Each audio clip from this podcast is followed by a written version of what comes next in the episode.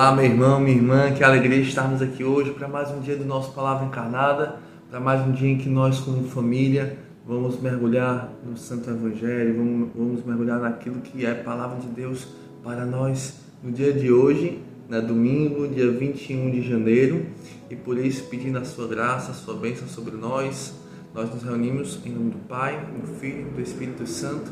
Amém. Vinde Espírito Santo, enchei os corações dos fiéis e acendei neles o fogo do vosso amor. Enviai, Senhor, o vosso Espírito, e tudo será criado, e renovareis a face da terra. Oremos, ó Deus que instruíste os corações dos vossos fiéis, com a luz do Espírito Santo, fazei que apreciemos certamente todas as coisas, segundo o mesmo Espírito, e gozemos sempre de suas consolações, por Cristo, Senhor nosso. Amém. Bem, pessoal, hoje o Evangelho que a igreja nos propõe está lá em Marcos, capítulo 1, versículos de 14 a 20. Depois que João Batista foi preso, Jesus foi para a Galiléia, pregando o evangelho de Deus e dizendo: O tempo já se completou e o reino de Deus está próximo. Convertei-vos e crede no evangelho. E passando à beira do mar da Galiléia, Jesus viu Simão e André, seu irmão, que lançavam a rede ao mar, pois eram pescadores.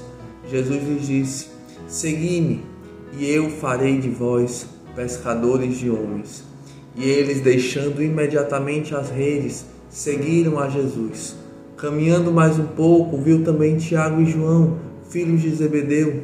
Estavam na barca consertando as redes e logo o chamou. Eles deixaram seu pai Zebedeu na barca com os empregados e partiram seguindo Jesus. Meus irmãos, estas são para nós palavras da nossa salvação. Glória a vós, Senhor. Bem, pessoal, esse evangelho, né, é de hoje, domingo, dia do Senhor, ele mostra uma passagem que, que sempre me toca muito, que é a vocação do, dos discípulos, né? Como Jesus, ele chama os seus discípulos, chama aqueles que se tornarem os apóstolos, chama os seus escolhidos para participar da sua vida, para participar da sua missão, para participar da sua graça, para participar da sua alegria.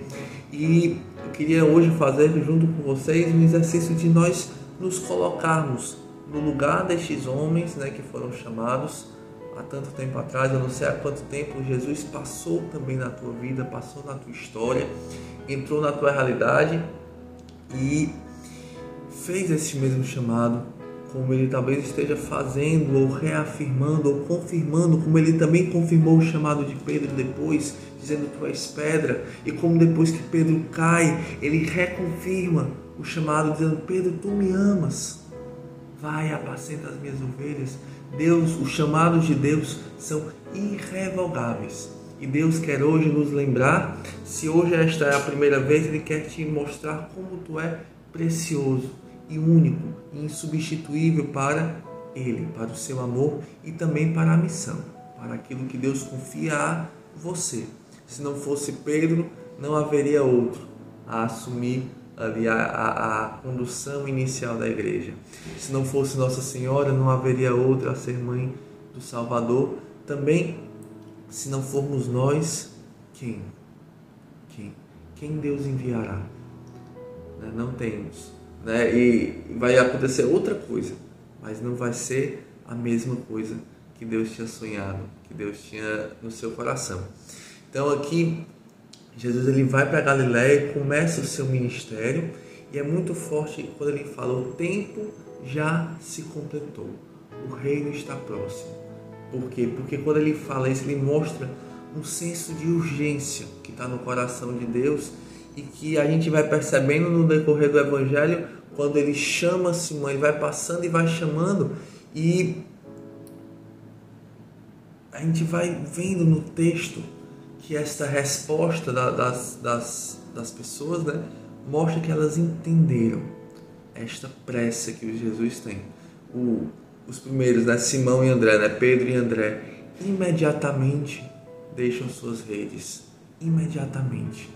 É uma prontidão, é uma urgência é uma coisa que a gente entende que não dá para ser para amanhã. O amanhã não vem de Deus. Deixar as coisas para amanhã, amanhã eu me converto, amanhã eu mudo de vida, amanhã eu posso voltar aqui na casa se eu sair hoje. amanhã, amanhã, amanhã. Quem quer nos prender no amanhã é o inimigo de Deus.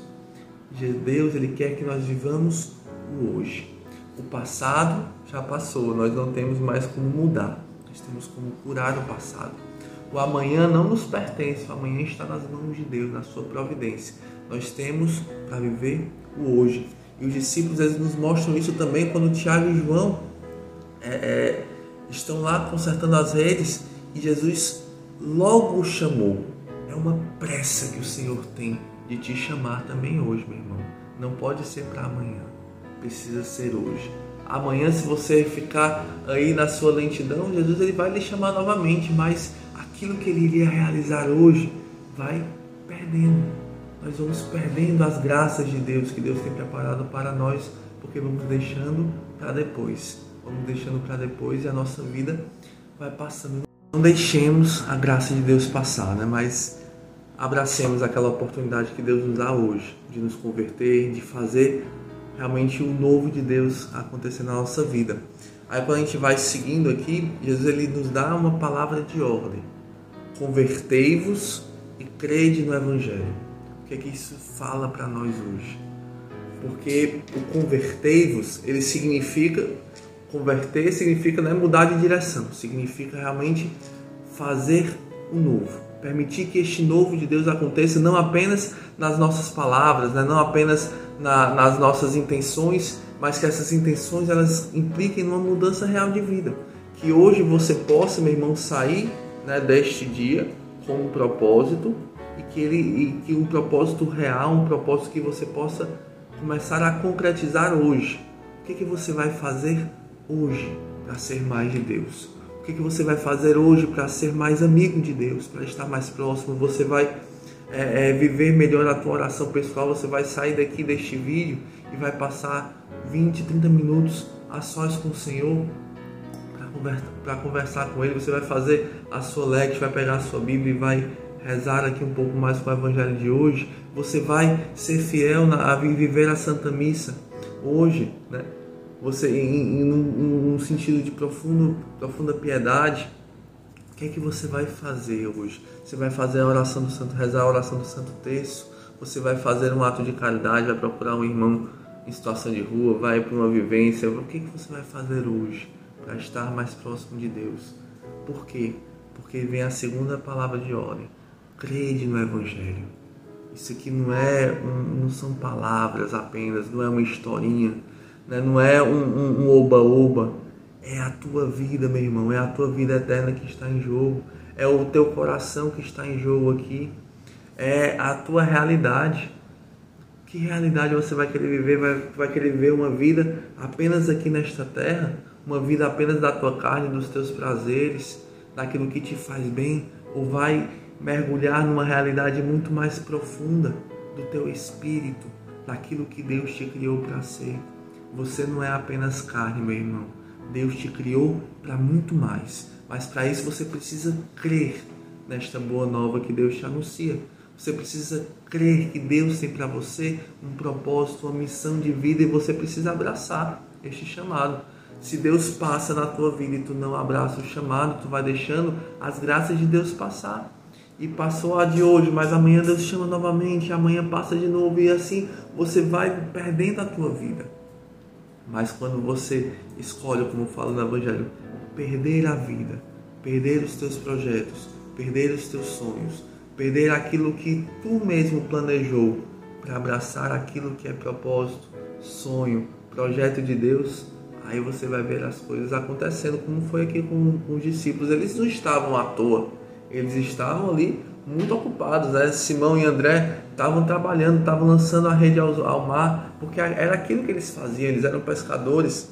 Tiago e João estavam também ali consertando as redes, mas Jesus passa. Jesus ele entra na nossa realidade, Jesus nos chama para participar, porque ele tem para nós algo maior e melhor do que aquilo que são os nossos projetos e os nossos sonhos. Porque se, ele, se nós somos pescadores, Deus ele pega aquilo que nós temos e eleva. Ele nos faz pescadores de homens, não mais pescadores de peixes, não mais pescadores aqui apenas deste mundo material, mas de uma realidade muito superior, que nos leva para o céu, que nos leva para Deus. Então, que nós possamos ter esta prontidão de ouvir a voz de Deus e de obedecer a voz de Deus para vivermos aquilo que é propósito dele na nossa vida hoje. Amém? Não amanhã, hoje. Que Deus nos abençoe, que Deus nos ajude a sermos fiéis e abraçar aquilo que é vontade de Deus para nossa vida hoje. Valeu, pessoal.